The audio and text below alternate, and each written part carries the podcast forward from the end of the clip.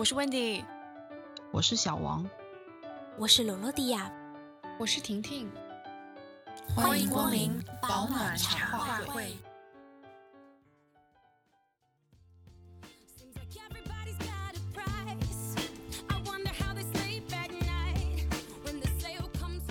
偶尔，其实有的时候在错误消费的时候，可能是因为缺乏对自己正确的了解。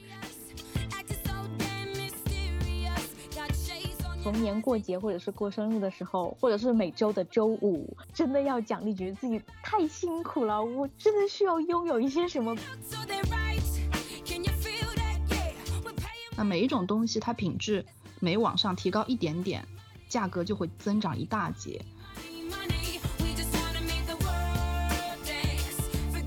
能够花钱解决的东西吧，我觉得永远是物质，而不是生活本身。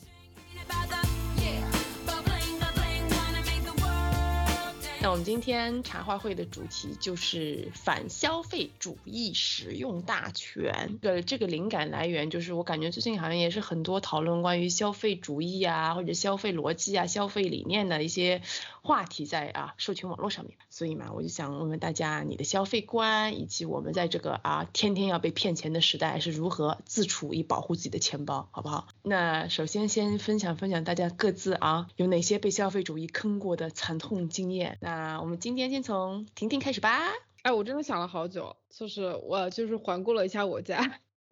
最鸡肋的东西，可能都在厨房吧。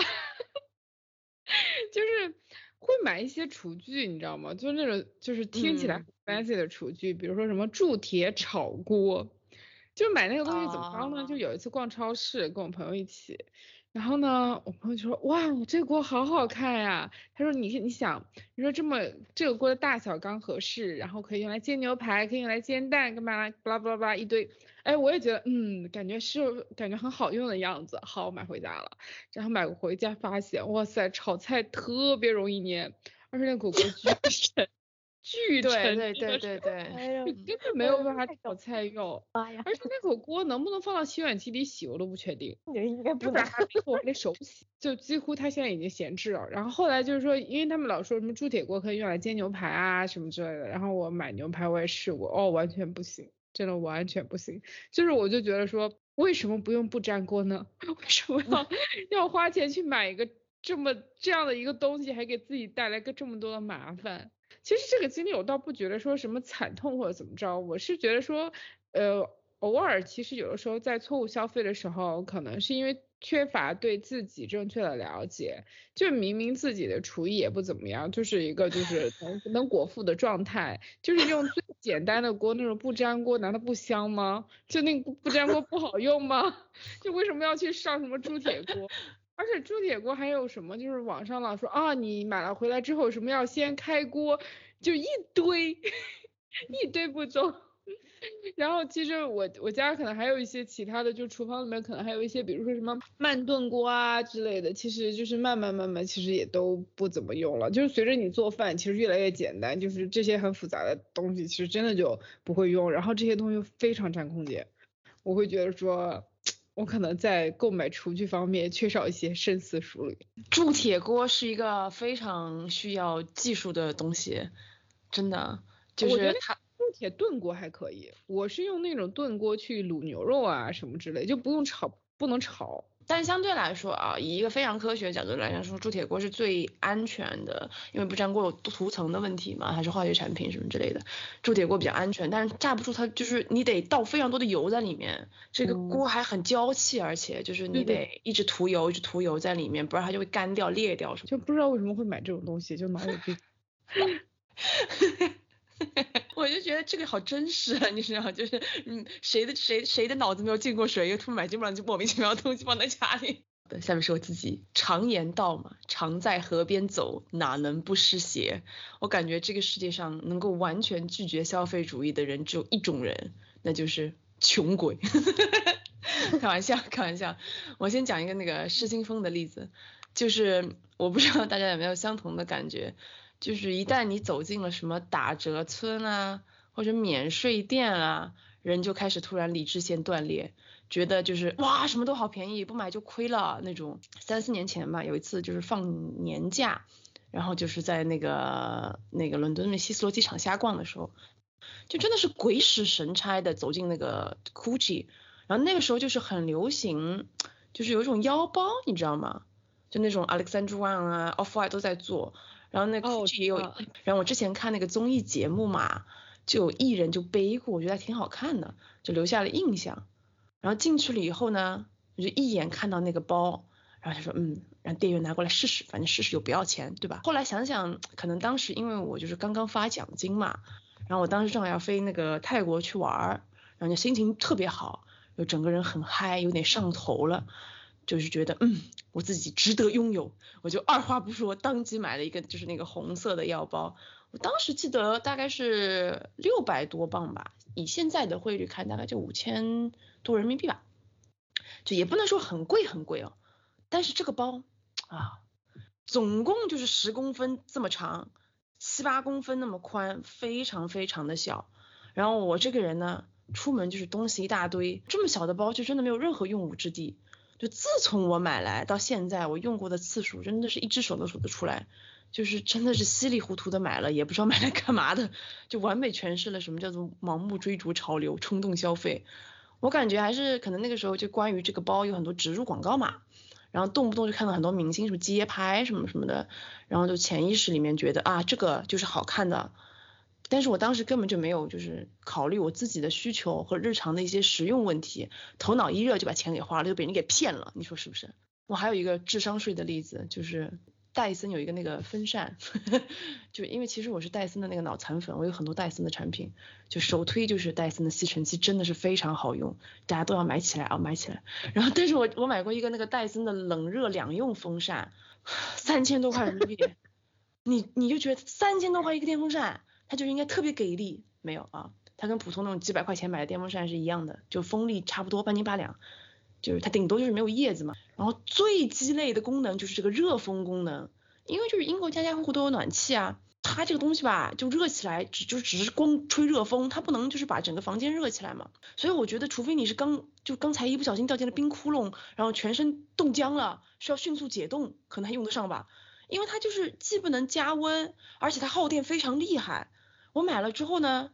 只有在给猫洗澡要吹干的时候用过几次，因为猫比较怕那个电吹风嘛，吹风机就用这个 电风扇可能比较弱一点，就全身可以烘干，就是真的就是很尴尬的功能，就也不是完全没有用，但是它的价格它的功能就是不是很匹配，所以有的时候吧也不能完全相信所谓什么一分价钱一分货，因为有可能。就是你付出去的就是大把大把的智商税，还有那个高额的公关费啊！啊，我想我想我想插播一个戴森的另外一款产品，就是戴森的加湿器，好用吗？我想说，我有两个加湿器，就是我客厅有一个，卧室有一个。我客厅是用的那个戴森的，然后卧室用了一个就是亚马逊上买的三四十四十美金的，我觉得那个三四十美金的用着挺好的，就是因为你知道戴森 戴森那个加湿器的结构有多复杂吗？就是它每次你去加水的时候，你得有好几个步骤，你得先把它上面出风口拔掉，然后呢再把那个呃水水箱拿起来，然后水箱盖再拧掉，然后再再去灌水。你反而是亚马逊买的那种三四十美金的，你把盖子直接打开，然后往里加水，完了。哎，我就不知道当时我为什么会去买这一台加湿器啊，你知道吗？然后现在买来之后，每次我真的觉得换水的时候都快累死了。它又贵啊，而且它还不是一般的贵，就非常的贵，跟同类型产品比起来，我觉得它可能花大大价钱在那个产品设计上面了，就感觉很聪明，还不知道怎么着了，就反正就是很那种广告做得好，金钱跑不了啊。老大弟啊，我如果要说被消费主义坑过的例子，基本上是扎堆在网购上面，因为。就是 我很喜欢网购，其实以前是住在乡下的那个广岛那个地方，就外面可以去逛街呀，什么地方也比较少，所以就更加网购了。就基本上各大 网站里面都都注册过，基本上都买过。现在是属于这种信用卡，还有国内的这个微信、支付宝随手支付都比较方便嘛。但是我现在发现，就是付款越方便。下单就越迅速，然后被坑的就越快。但以前就是属于付款上，哎，我没有支付宝啊，或者我没有这个牌子的信用卡，然后到付款这一这一栏的时候，就这个冲动就可以克制一下。但是我觉得近几年之后，基本上就是尤其是工作之后觉得自己上班上废了，所以要奖励一下自己，然后就所谓的并不是很急需要的东西，也会顺便在这个时期就买一下，逢年过个节呀，然后国内热爱的双十一活动啊之类的，就是没有急需要的产品也会。在他的那个购物列表里面另找出来一个东西来买，自己太冲动购物的经历的话，也 也没有说太什么。我最近想这个问题想了好长时间，就举一个最近网购购的很不愉快的例子，就是疫情在家做饭的时间，就是要自己做饭的东西比较多，然后就想，嗯，最近想做点新的花样吧。但是我们家已经有 barbecue 的那个那个。那个锅，然后普通的锅有两个，然后还有，居然跟刚刚婷婷说的一样，就是家家里面厨房东西比较多，然后我现在就想，我我需要一个烤箱，然后之后就咨询了一下朋友，就是什么牌子的比较好，多大尺寸，然后适合烤什么东西之类的，之后也就拖延了一个星期在研究，我就觉得啊这个时间太长了，还是随就随手就买一个好了，然后当时就是在那个。雅虎上面看到一个写着，他写的是海外发货，我当时想的是这个店估计可能是在国内的，就是国内在日本的雅虎上开了一个什么店，然后从国内发货过来的吧。这种亚马逊这种情况比较多。后来在结算运费的时候，我就觉得很震惊，就他这个运费是这个商品的十十倍。然后他之前就是你在买这个商品的时候没办法看到运费，我就觉得他这个商品标价标的挺不可思议，就是他应该是属于那种就是在在运费里面把盈利算进去的那一种。然后我就去看了这个人这个买卖家的评价，很多人就说他把这个盈利算进去，然后就直接取消单子，然后就会有一个差评嘛。我就觉得算了吧，然后这个牌子也是比较好的一个牌子，所以如果是海外发货的话。嗯，也确实是不便宜，因为烤箱比较大嘛。然后我就觉得运费这个环节可以忍掉，结果他就是两天就到我这边了，根本就不是海外发货。我看了一下他那个发货地是冲绳，我觉得我被坑了呀。拆开烤箱之后，我就发现更被坑了，因为他那个盖子盖不严实。然后我就觉得这很危险，因为它左上角就是你的盖子盖不严实，就觉得这个这块不知道这是铁还是什么，就是。是一直在那晃荡，你知道吗？然后它左上角是一个镂空的，我就觉得这太惊悚了。然后它这个这要是烤起来的话，如果万一在里面爆炸什么，我不太清楚啊。我就觉得它这是一个初期残次品一起过来的，然后就联系买家，我就说这个东西我需要退货，结果买家。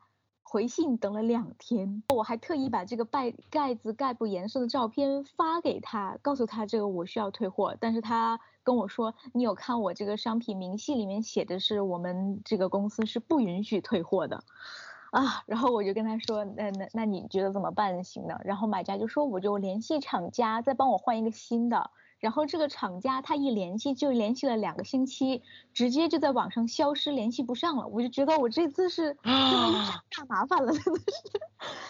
然后基本上每天我都会去他那个聊天窗里面骚扰他一下，现在立即给我回信什么之类的这种。但是最后的结果就是这个买家就说，就是他这个厂家好像也遇上了一些麻烦，然后解决不了。结局就是这个烤箱还很占地方的在我们家躺着没有处理掉。呃，我也可以理解他不让我回击的理由，就是因为这个运费实在太贵了，尤其是冲绳岛的话，应该比我们这边要贵一倍，就等于如果我要退退还给他的话，他付这个运费要赔进去一笔钱，所以现在就是如何我把它卖掉，或者是花钱丢垃圾把它处理掉，或者是因为我们这边是垃圾分类嘛，所以大型垃圾还需要交一笔钱才能处理掉。这个出品的这个卖家就是。把我这个烤箱的钱说要还给我，然后我还没有去 check 他到底还没还。那具体上是看到他已经给我打款了，所以结论就是以后这种家电的东西还是去实体店再买吧，因为我觉得在运费上面真的会赔死。下面是小王，我简直是就是被消费主义打败的这种优秀的教材，就是我的钱呢虽然不是大风刮来的，但是。却是被大风刮走的，这阵风就是消费主义风。然后有一次，其实起因非常简单，我只是因为想去买一支狼毫笔，于是呢就走进了之前常去的，就是我师姐开的一家店。既然来了呢，就会东看看西看看，然后就想起来家里那个砚台不趁手，就想换个好一点的，可以一直用下去这样子，就挑了起来。然后呢，师姐就问我，她说你最近练字勤快吗？我说不太勤快。她说那你就买稍微好一点的砚台买回去，然后看见它那么贵，你就可以逼迫自己勤加练习。我一想，哎，有道理哦，是得用一种这种外力去督促自己。她帮我挑的，其实这个是这个安徽的歙砚嘛，老坑黄鱼子，现在也已经停产，然后就一番一番挣扎，然后你就抱着这个。设备促进技术的美好愿望，买了这块老坑的这个石料，掉进了一个新坑。带回家之后呢，你们猜怎么着？我往柜子里面一丢，然后我前几个月翻出来的时候，已经在这个柜子里面放了三四年，就是属于典型的这种冲动型消费。而且我说实话，就是我一直是用那种现成的磨制，就是压根儿没有这种磨磨的习惯，磨到天荒地老去，等等等磨完了，我兴致也没了。那根本其实就没有必要去打破自己原来的习惯，而只是听进一句就是好的砚台能够促进你练习啦之类的。后来呢，也有想过就是嗯挂到某鱼上去卖掉，但是这好像不是一个就是转手这一类物品的比较好的地方，卖不太出真实的价格嘛。所以我就想着算了算了，就把它放书房呃最醒目的位置吧，就是可以时刻警醒自己。还有一个呢就是。前阵子啦，那个热搜说起就是某某健身好像出现了这种员工工资呃给付困难的这种情况，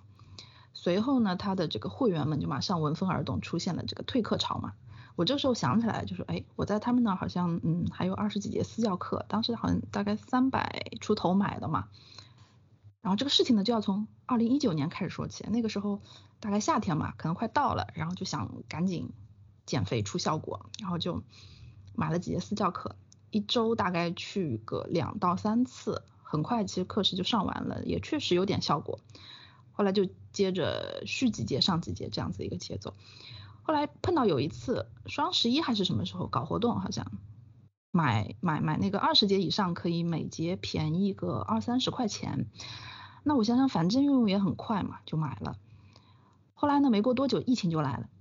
二零二零年初的时候，就是那个时候不是除了家以外的地方能不去则不去嘛，私教课就一直就就就就就这样搁置着。期间不是说全然忘记了有课，但是就是直到热搜出来，我才意识到，哎，好像金额还有点大哦，就开始着急起来，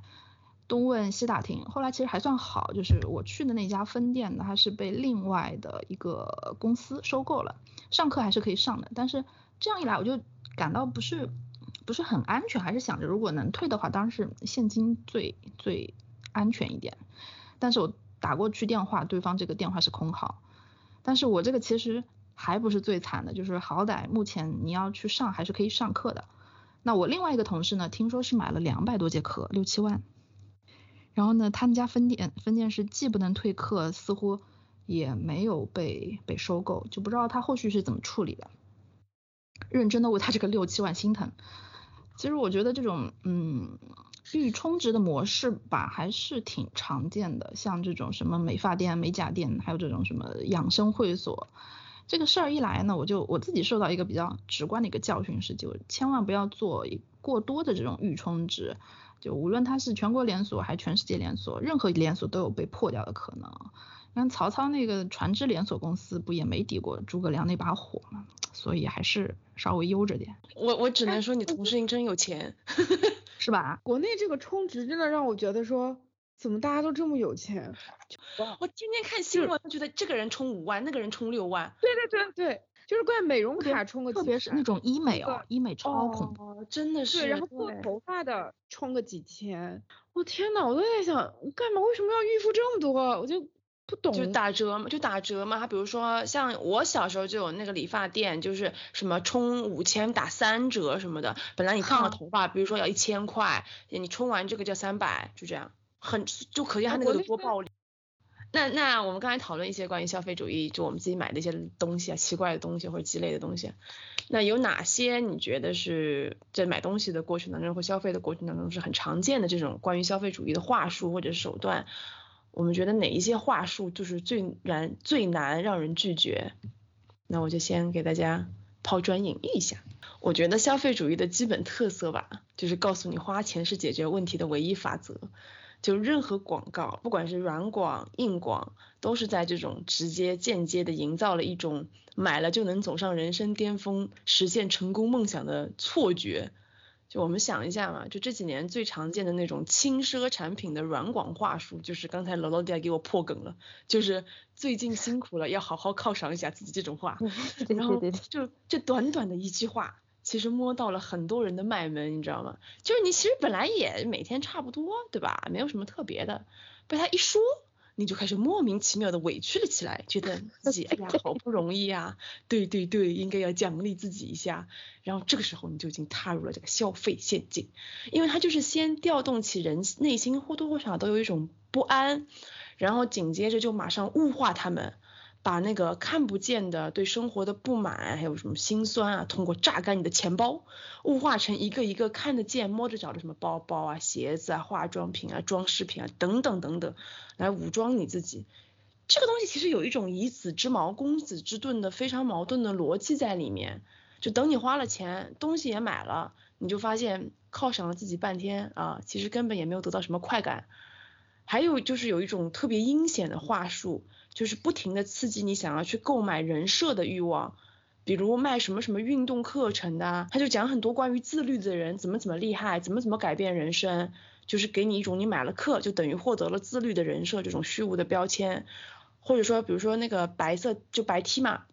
广告就会告诉你，人到了一定的年纪要追求品质，好的品质才经久耐用。普通大众都知道，不管你买过多大牌的白 T，你只要不小心保养，多洗两次，其实和普通的白 T 是一模一样，都是会旧的。所以这种广告在无形之中，我觉得就构建了这种购买行为和你希望在别人眼中所呈现人设之间的关联。其实就是在不断的强化外界对你评价的重要性，你必须通过不断的去购买，然后充实你外在的一种人设，这其实和真正这种豁达、追求自我的这种健康价值观是完全背道而驰的，我觉得。然后说到什么话术最难拒绝，我现在觉得就是啊，如今的消费主义话术都已经升级到了研究心理学的范畴了，就可以做到极端的克制化和针对性嘛，就一旦对准了一个人的软肋，就疯狂的开炮。那就很难不缴钱包投降，比如说啊无孔不入的猜你喜欢，然后在英国这边的话有 Google 啊、亚马逊啊、Instagram 啊、Facebook 啊，都会根据你这种网页浏览的信息记录嘛，进行非常有针对性的推送。我跟你讲个非常搞笑的，比如有我有时候会搜一些在 Google 里面搜什么呃这个英文的某种蔬菜，比如中文叫什么或者是是什么之类的，结果我转天我 YouTube 上面那个广告全部都是什么。海外华人子女学英文网课的 APP 广告，我真是 满头问号。我想说，我我中文还没有差到要重新学习的程度吧？而且就是现在有跨平台信息互相读取那个嘛，呃协议嘛，就一不小心你就会被全方位的洗脑。比如说我前段时间可能搜索一个牌子的香薰蜡烛，然后就是我的 You YouTube 主页就全部都是这个牌子那种熏香测评试用心得。然后 Gmail 的那个广告页面里面全部都是这个牌子打折的码，打折码，还有那个香薰周边。然后 Instagram 里面这有这个牌子自己的那个推送的那个现实动态，还有其他类似的香薰牌子的现实动态，就一直自己会蹦出来。然后就本来我就是随便在哪个不知道博主的视频里看到，就随便搜一下。然后经过几天这种各种平台的狂轰乱炸，我就觉得哦，对我就是已经决定要买一个这个蜡烛了。我只不过是在比较要买哪一个。而不是就是从一开始就觉得让我看看这个牌子是什么来头这种简单的想法，所以就是仔细一想还是蛮恐怖的，因为它就是无孔不入，而且还是反客为主来控制你的信息来源。我觉得啊，我们这些清醒的现代人还是要时刻保持警惕的，意识到这些软性的信息洗脑，才能不被上当。婷婷，我其实觉得线上购物还行。线下购物的时候，我说实话，有的时候我不知道怎么拒绝，因为有些销售真的太热情了。就比如说我去，比如说买衣服，然后可能试了一件一件衣服，然后就觉得哇，试了好久啊。然后如果什么都不买，觉得嗯，好像有点不太好，有点不好意思。然后这个时候我可能就是原本只喜欢八九分的东西，这个时候我也会买了。但因为线上我觉得就还行，线上就是没有人在你耳边就是叨叨叨叨叨叨叨叨，所以就我觉得我我个人觉得线上购物还可以。然后广告的话，其实单纯的广告，我在国内看电视的时候，就真的看电视，我其实还挺喜欢看广告的，因为这些电视广告拍的都挺好看的，而且那些广告词又非常朗朗上口，什么什么那个健胃消食片 什么之类的，就这不真的就是过耳不忘，我会觉得非常有意思，你知道吗？但是哇塞，各个平台的广告我其实从来不看的，比如什么微博、微信、Instagram 这些广告我从来都不看。然后所以就因为我不不怎么看嘛，其实就对我也没有什么太大的影响。就从一定程度上来讲，我觉得就这些平台上的广告只是让我有个概念，就我就是哦知道有这么个品牌在售卖就是这样的一个东西。但是我说真的，就对我自己的购物，我觉得好像没有那么大的影响。然后说到那些软广营销号 vlog。我说一个反面的东西吧，其实我觉得我还挺喜欢有有一些 vlog 做做的广告的，就是我觉得这些软广它虽然是出于推广的目的，但是它在一定程度上帮我避开了一些消费雷区。比如说买衣服吧，就是那么多品牌，如果我每个都去逛一下，真的会花花费很多时间。反而如果有一个就是跟你的身高或者是跟你的风格都比较类似的一个博主，那我可能每次需要比如说买衣服或买什么东西的时候，我会去看一下他最近的购物分享，然后做一个参考。然后因为他也会在材质啊各方面有一个比较好的总结吧，就会帮我过滤掉一些东西，可以让我更快的定位到。我想要买且我需要的东西，所以我觉得就是从一个方面来讲，我觉得这个 vlog 我并没有特别的反感，但是我会有选择性的去看。那你会不会觉得有没有想过，比如你看 vlog，这个博主是因为拿了这个牌子的钱，他就要硬说好？我不知道之前啊，但是现在就是一些 vlog 里面，它其实是哪些它是接了推广的，它会说明的。我觉得这个看人的，就是不是所有的博主，就是都是。就是会讲的很那个，就也会有一些我觉得就是我自己感觉还比较真诚的博主。小王，呃，我觉得对我来说，这种无法拒绝的话术大致可以分为两种。第一种就是给我比较大的一种紧迫感跟危机感吧，因为像我们呃公司里面每半年会有一次这种消防讲座，一般都是他们这种退役的武警。呃，过来送这个培训下公司，呃，然后每次都是很，因为毕竟就是去参军过嘛，他会会比较正义凛然的雅姿，然后呢，呃，他会先讲这种消防器材的使用吧，在图文并茂的就讲一些消防案例啊之类的，那这种就是比方说火灾重伤的人员烧的全身漆黑、鲜血淋漓那种图，还有什么。店铺屋子没有一处炸的是好的，甚至甚至那个店铺就是在距离我们一公里左右的位置，于是，在座的人本能就会产生一种避险的想法，就是这个太可怕了，实在太可怕，我一定要避免这样。那接下来他他在顺势去推出这个消防物品，像比方说水机灭火器啊、灭火毯啊、逃生绳之类的时候，大家就没有任何抵触的情绪，就会去买。不过也是根据实际情况来的了，像比方说住在一楼的我跟住在二十七楼的一个同事，就默默的避开了逃生绳这个东西。当然这里要声明一点，就是消防物品它是必要的，而是说这种思路吧，就是先引起你的这种担忧恐慌，再顺势营销就会变得非常容易。希望永远用不到这些，但是这种避险心理以及对于这种呃万一的一种恐惧，其实确实让人比较 难以抗拒吧。第二种呢，就是嗯，微信的这种呃关于旅行的这种公众号，多数就是推荐那种嗯低调又不是奢华的酒店，就是是我这两年想取关但是又不舍得取关的这种公众号。自从疫情之后呢，多数人就只能省呃国内游，甚至省内游，更惨的就是市内游。那于是他就可劲儿给我安利那种小众的城市和酒店，标题呢，大家感受一下。什么陈小青按头安利的干饭不夜城，人均七百加，吃住玩全包。然后打开以后一看，啊，全是这种美食的照片，先把你的肚子看饿，饿得咕咕直叫，就是分明感受到陈小青按的就是我的头，然后再往下一拉呢，一看酒店三千家，然后我的头又缓缓的抬起来了。还有就是他的文案简直太能了，我稍微读一段，他说：清晨品香茗，听大自然的虫鸣鸟叫，携一根鱼竿，体验一场家门口的垂钓，待到日落黄昏时分，感受晚霞渐落。夕阳浸染整片湖面，就是仿佛感觉自己就咻一下，这种神游到这种嗯这种与世无争的这种世外桃源里面去，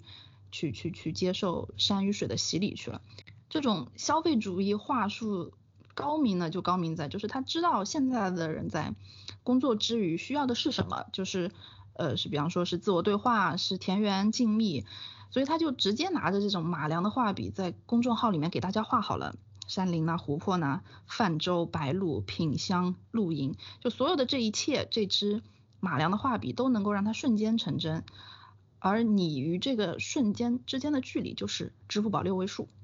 所以它其实很多东西是有平替的，当然平替不可能一模一样。那每一种东西，它品质每往上提高一点点，价格就会增长一大截。就是还是看你。注重的是什么吧？我觉得是，比方说朋友圈里大家的一种羡慕点赞，还是说你当下参与的心情？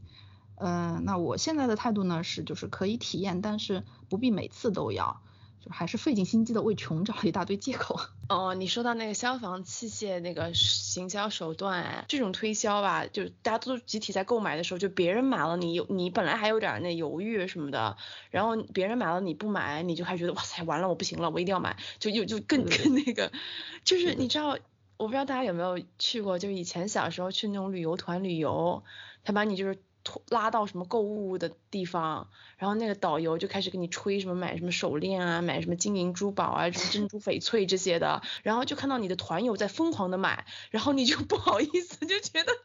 我不买我是不是有病，我是不是不会捡便宜，然后然后你就跟着买了，其实都买一堆没用的，我觉得。老老弟啊，最近那个冬奥的事情吧，然后就岛国有一个航空公司叫 ANA，然后就很夸张，就是就已经把那个羽生结弦当成了一个。怎么说呢？当成了一个人设去卖，因为他他脖子上挂了三个项链，就相当于那种有点像置颈椎呀什么的那种那种项链，然后一个是圆球的，然后一个是一个三角形的，还有一个是一个就是羽翼型的嘛，然后就是把他那个名字拆开的感觉，然后那个羽翼型的是最贵的一种，因为它后面还有一个复刻的签名在后面，在日华人也开始。就开始冲动起来，就把这个东西都挂到某鱼呀、某宝上面去了。就我真的觉得真的好会踩热点，就是这个 ANA 航空公司也是，现在已经已经全都定到定到三月份了，三月份还没有开始，到三月下旬才可以购买。就是以羽生结弦为样本的小熊杯子，就各大周边。然后周边怎么说？就是如果你可以忍耐一下的话，就可以克制的一种。嗯，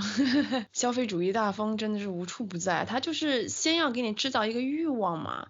就好像你必须得得到。其实说实话，就是我们都没有参加冬奥会，都不是运动员，而且我们当中的大部分人可能跟冬季奥冬季运动项目都是非常远的，就是你这辈子都没有滑过雪、滑过冰，对吧？然后，但一看这个就火了，你大家都在发这个，你觉得不行，我也得必须拥有它的一部分，哪怕是复刻品什么的，这种心理其实就是。我觉得被商家抓住的，就是你要在最在最硬的、最时尚的这个前沿冲浪这种，所以你就必须要有一个物化的东西放在你眼前，觉得我是时髦的靓仔，这种感觉真的是避避无可避。有的时候，我其实是很喜欢看哔哩哔哩，然后他有时候会介绍一些很长的这个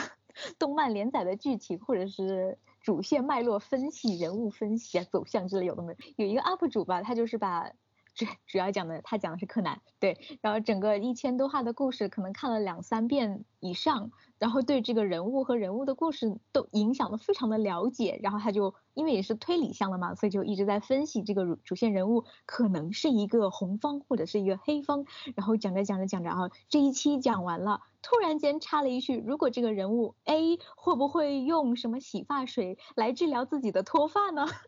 然后突然间就变成一个脱发广告了，对，恰饭视频，是是是，我们这个年龄段的这些自媒体的人。都好厉害啊，而且真的是像刚刚小王说的那种，就是文案功底真的超强，而且他怎么、嗯我不知道他的脑袋都在想些什么东西啊，就把这些动漫的人物啊、主线呀、都能跟他这个广告的商品联系在一起，讲两三分钟，真的挺了不起的。还有一种吧，就是那个，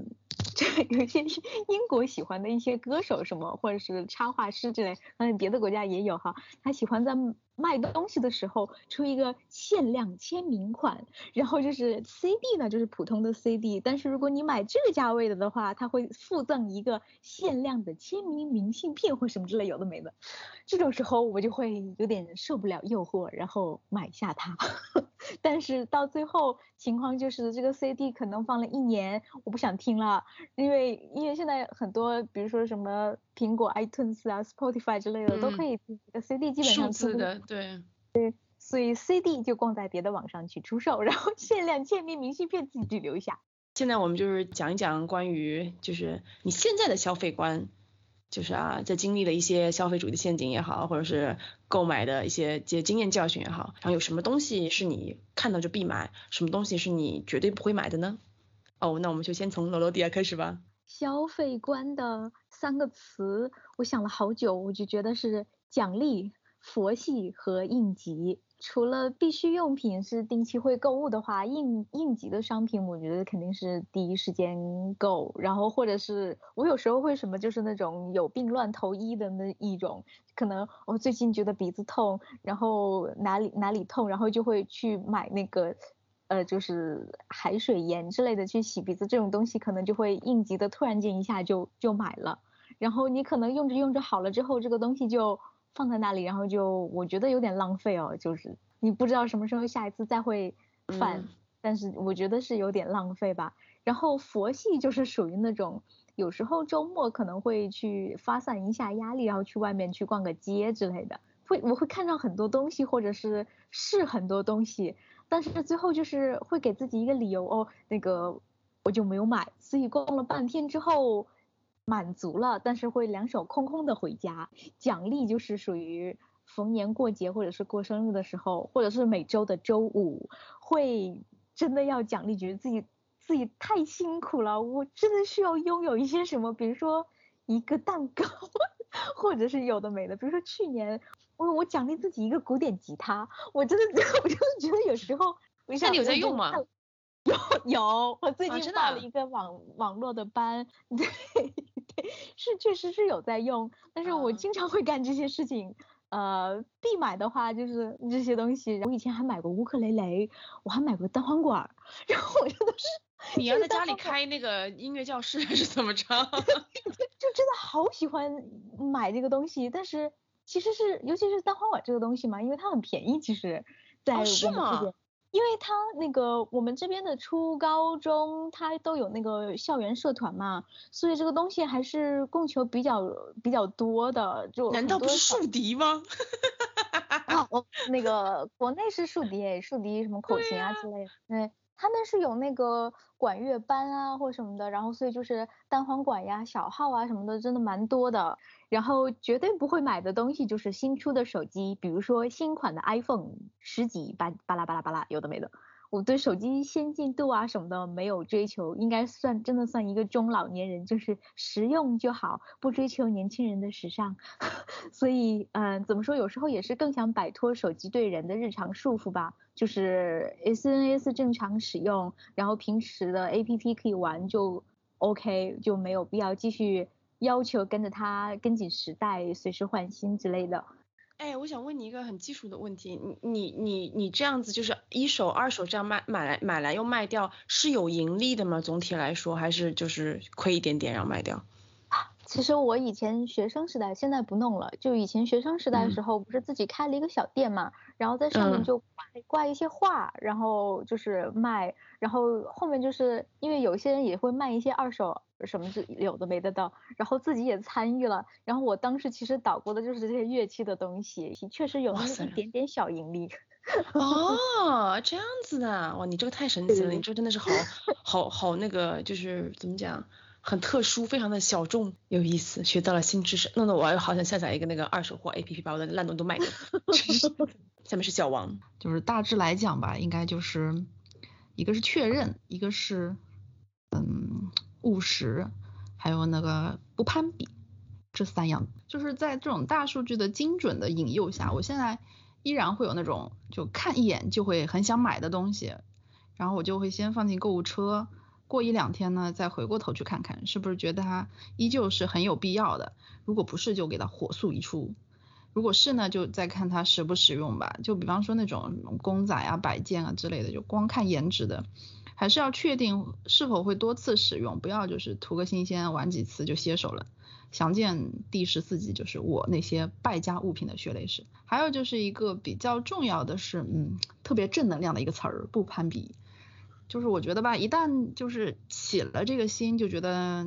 这个东西它有我也要有。不然就是丢面子啊，土炮啊，那这个时候就买的你就不是自己想要的东西，就是在为这个虚荣心在付费吧。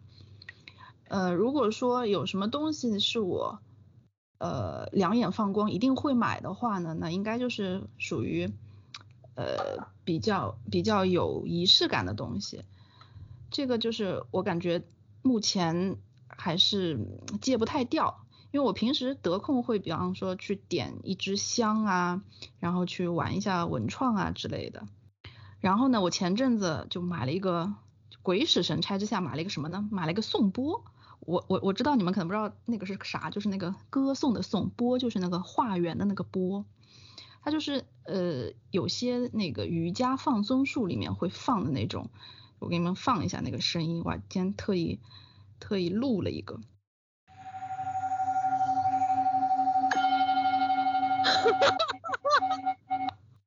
我一下就被迷住了，然后就去那个 B 站上面开始搜搜那个颂钵课程，就是嗯干正事儿拖拖拉拉，但是一旦做起这种无用的事情啊，就是一溜烟可快了。现在感觉淘宝呢也很会，就是专门推这种就是什么提高生活仪式感的宝贝链接，但是我应该是会就是会 选择性的买买买，就是自己喜欢的那几样，就是坚持不受它的诱惑。呃，如果说有什么东西肯定不会买呢，那就应该是智商税比较高的那些。就有些东西吧，就是感觉就是一看离了个大谱，什么瘦身按摩腰带，不用运动，躺着按摩二十五分钟胜过什么跑步一小时。然后我每次看到的时候，就是想去看看评论，就是有多少有多少人被收了智商税这种感。像护肤品之类的产品，我觉得能理解，就是吹吹吹，因为你。毕竟原理也不是很明白，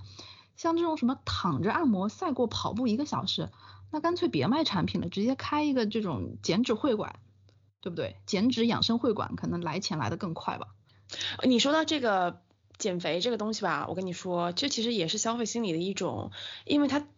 打到了人就是想啥也不干，然后就是坐享其成，就不想付出任何辛苦，就是就是想得到东西。他觉得只要出了大价钱，就一定能买到这种舒服的好的结果的办法。下面是我自己，我的消费观就是实用、舒服和投资。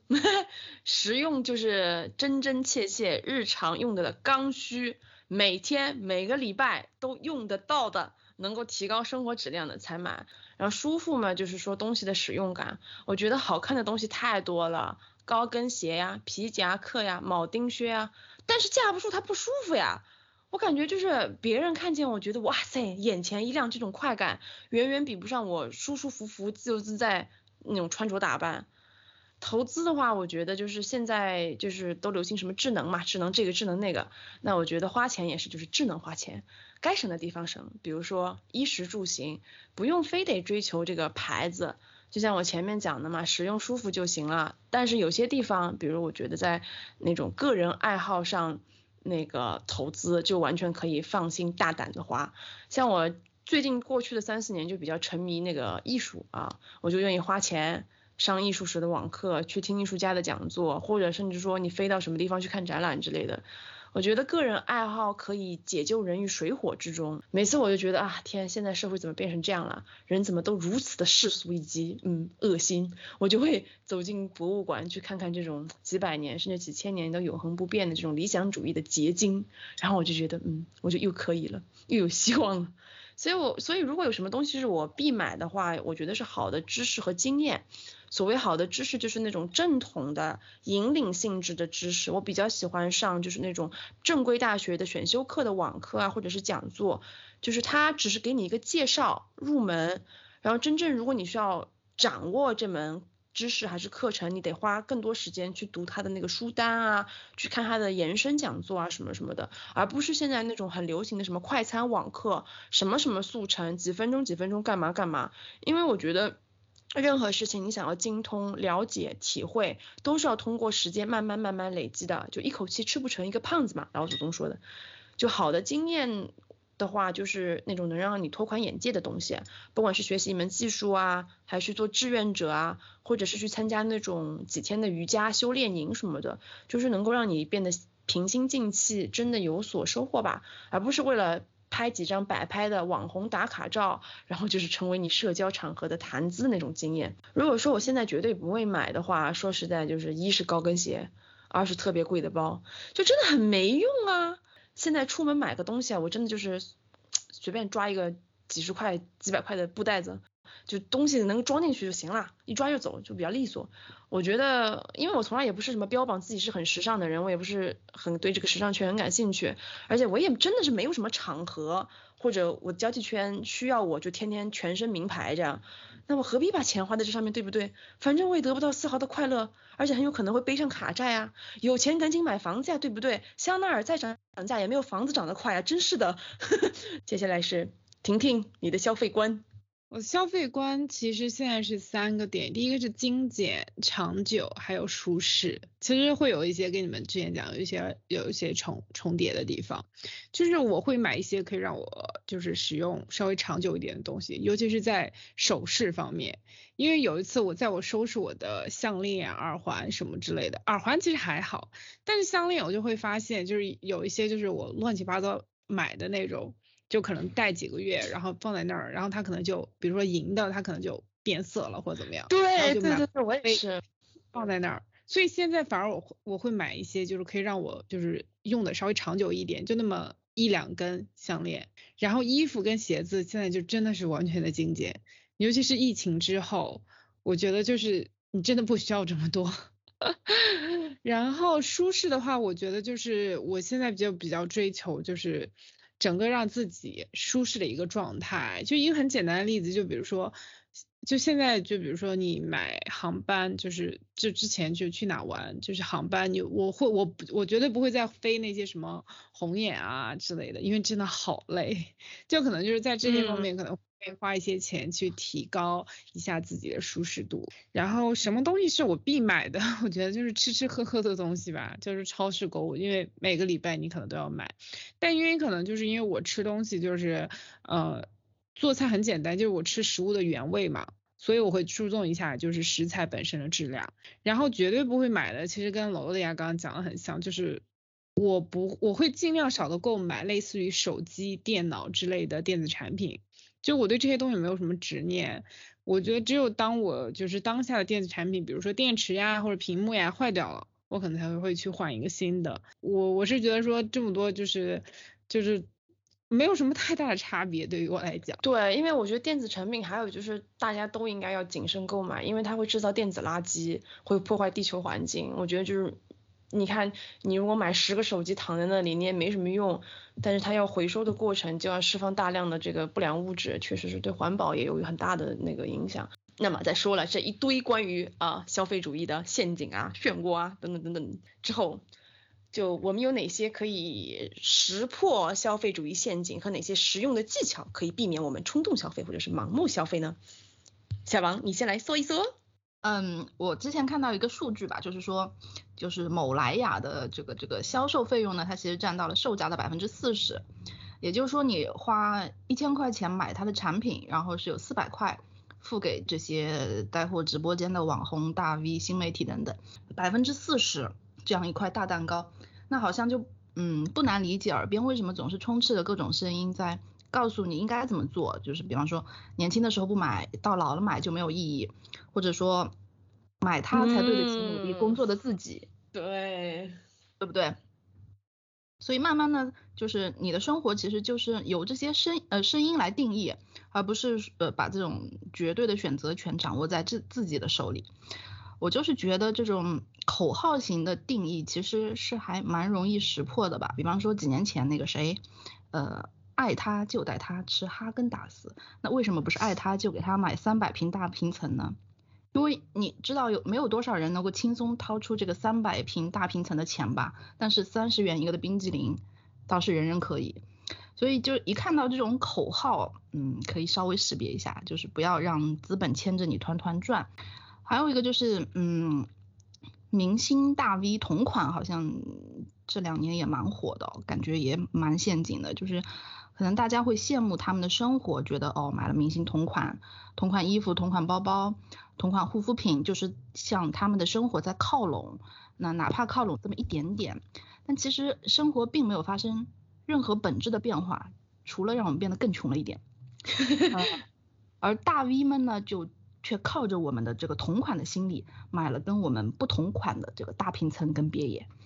就非常扎心的一个事情 啊，真的是对。嗯，然后呢，这个我目前的一些，我自己目前的一些比较有效的方法就是设立一个限额，比方说这个月除了必要的开支之外，你自己的消费金额控制在多少？那如果超出这个限额，就得暂停非必要的消费。那这样就可以防止自己月光或者说是超前，但是人总是还有这种头脑一热的时候嘛，就是如果真有什么大件是你特别特别喜欢、爱不释手的，那我觉得可以，嗯，价格分成三份或者六份，这样子每个月去攒下这个金额，三个月、六个月以后再去看，是不是还是依旧非买不可？那如果说还是狂热的想买，那至少我把这个这个。呃额度给它积攒下来，不至于说呃挥霍无度。还有一个呢，就是可以买之前看一下自己的信用卡账单，账单上那个数字呢，如果让你不敢直视的话，兴许就能打消这种购物的念头吧。对，看信用卡账单，嗯，非常好的 tips。我每次打开我的信用卡账单，都会内心颤抖一下，就说到底这个月我花了多少钱？然后就哦，对，对的，就 就永远你花的比你想的要要多，对。那乐乐迪亚呢？我我跟大家可能不太一样，就是因为我不是很喜欢买掉然后卖掉嘛，所以我在控制自己买东西之前，尤其像这种大件，比如说乐器啊，就会想到你买了它之后，你要是卖掉它有没有什么盈利和回收？如果太好了，我要向你学习，控制一下。就是这样，但是最近因为这个疫情之后吧，出现了一些就是你刚刚说这种网课呀之类的，我也报了不少，但是没有就是看完的也不少，但是没看完的也确实不少，就是，所以这种是属于真的没办法再出售了，我就觉得这种时候可以在收入购物单、收入这个购物车之前，要再重新思考一下，就是你会不会。每天就是安排自己有多少时间去看这个课。我跟你讲，你真的就是买的东西啊，或者你看东西很不同哎哎，打开了新思路，我们可以买来卖去啊，婷婷。其实说实话，我自己在这方面没有做得很好，就是偶尔还是会冲动买一些东西，然后收到之后发现不合适，但是现在可能慢慢的会，就是我就会觉得说，哪怕有一点点的不合适，我都会选择把这个东西退掉。就是而不会像以前觉得嗯这个东西还凑合八九分吧，然后说不定以后我会用到，然后就会留下来。就因为我有时候觉得退货很烦，就是你还得去对对对寄，然后还得干嘛，我会觉得很烦。但是现在我会就是告诉自己说。有那么哪怕一点点不合适，我都会选择把这个东西退掉。然后还有一个点就是买东西的时候会多想一下，就是一些非就是除了吃的之外的一些物品吧，就是可买可不买的时候，会让自己先冷静半天或者一天。如果过了这个冷静期，我还是想买，那我就去买了。就是我觉得也没什么，就是说你买了你开心吗？我其实没有什么特别的技巧，就是怎么避免盲目消费，就是因为现在偶尔也是会。就是做这样的事情，所以 看看大家都怎么去避免冲动消费吧。我觉得从你讲的地方想到一件事情，就是我觉得就是你买大件东西啊，或者是你有一点不确定你买东西，就一定要保留发票。就你保留几天，然后你就可能刚开始收到觉得买了就特别开心，因为我之前都是东西拿回家第一件事情就把包装发票全都扔光，然后等到你过两天就觉得哇塞。好像不大好吧，就是我又不喜欢了，你就退退无可退，所以我就现在就觉得应该确实要把那个发票留着，留到那个比如说留它有两个礼拜可以退之类的。对，我觉得就是不要那么着急剪标签，因为像那个 return label 这些东西，就是就是我不知道其他国家，北美这边还挺方便的，就是你啊对的，可以再打印，呃弄掉了，你可以再再弄一个新的，然后但是你那个标签要记得先不要那么着急的剪掉。但是我觉得对于我来说最大一个困难还是归结于我前几期说的懒惰，就是觉得说退货好麻烦。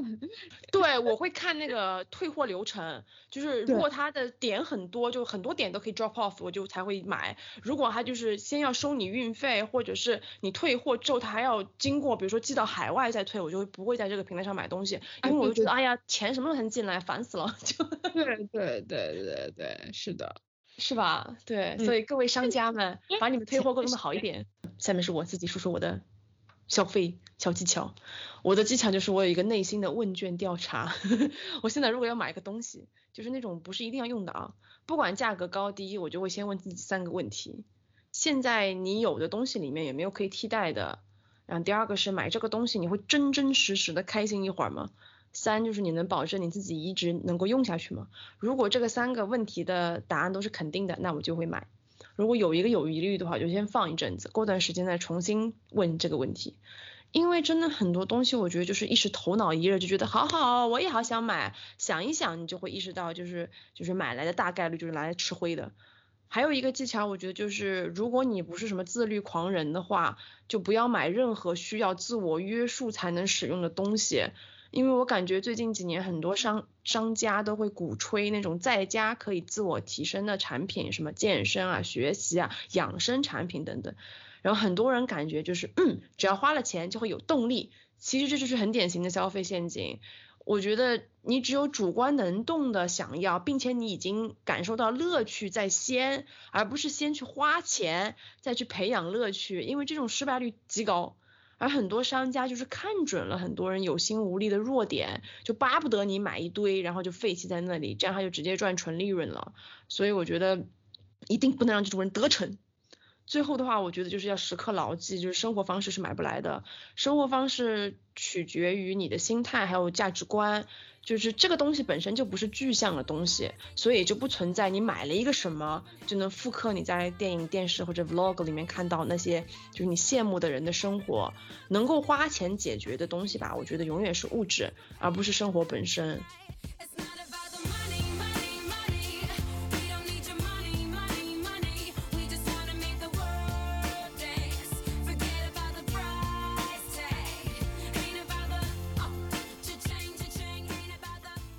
期的节目就到这里啦，非常感谢你的耐心收听，